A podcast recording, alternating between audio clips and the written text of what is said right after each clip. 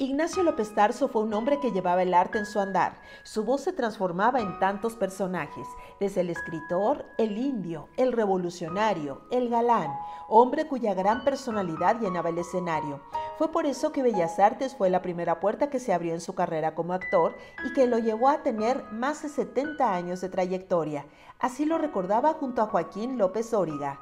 Javier Villaurrutia, que fue mi primer maestro de teatro, y que fue el, que me enseñó a, respetar el escenario, a respetar al público, a tener eh, seguridad, pisar el escenario. Dice, ahora lo pisas con mucho miedo, un día lo pisarás con autoridad, que es lo que yo te deseo.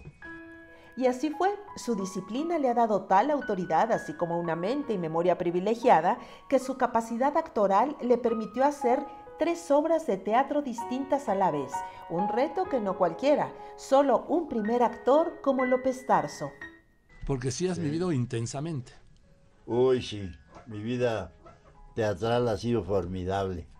He recorrido desde los griegos, lo más antiguo, Sófocles, Esquilo, Eurípides, todos los clásicos españoles con Álvaro Custodio, con el Seguro Social, y luego Shakespeare y Molière y Arthur Miller y Ionesco y los más modernos y todos los mexicanos, Vicente Leñero desde Usigli, Rodolfo Usigli, en fin.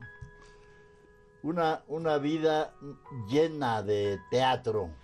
Ignacio López Tarso es parte del legado de esa maravillosa época de oro de cine mexicano. Compartió el set y anécdotas inolvidables con estrellas como Dolores El Río, María Félix, Marga López, Katy Jurado, Elsa Aguirre, Pedro Armendáriz y Emilio El Indio Fernández.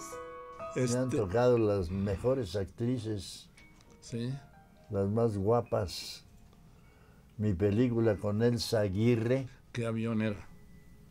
Vainilla, Bronce y Morir.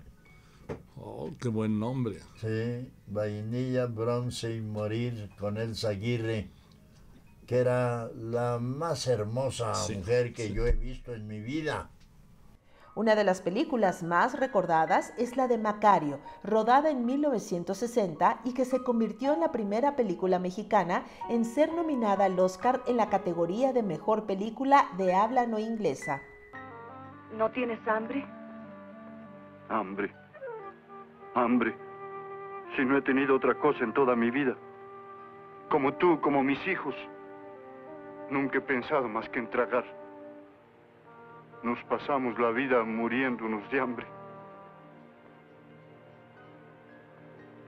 Tú viste ayer aquellos guajolotes. Ya no me voy a seguir muriendo de hambre poco a poco. Voy a morirme de una vez.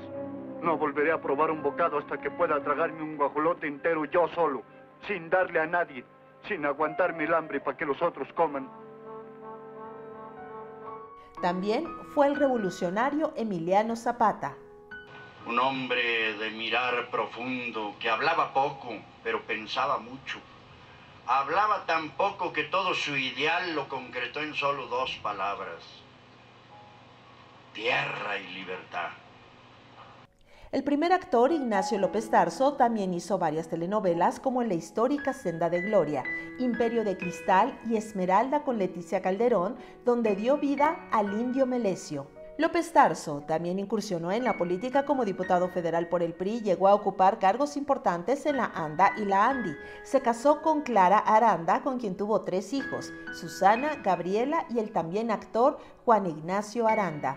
Uno de los mexicanos más reconocidos tanto en el siglo XX como el XXI es Ignacio López Tarso, de mente privilegiada, gran sonrisa y que recibió el título de doctor honoris causa por la Universidad de Guadalajara, así como el premio de la Sociedad de Herencia Hispana, Ariel de Oro por su trayectoria, entre otros, pero sin duda, el alimento y mejor reconocimiento para este primer actor siempre fue y serán los aplausos y ovaciones de pie el telón es eterno para él. Realización, Dinora Corona. En Grupo Fórmula, yo soy Laura Pérez Cisneros.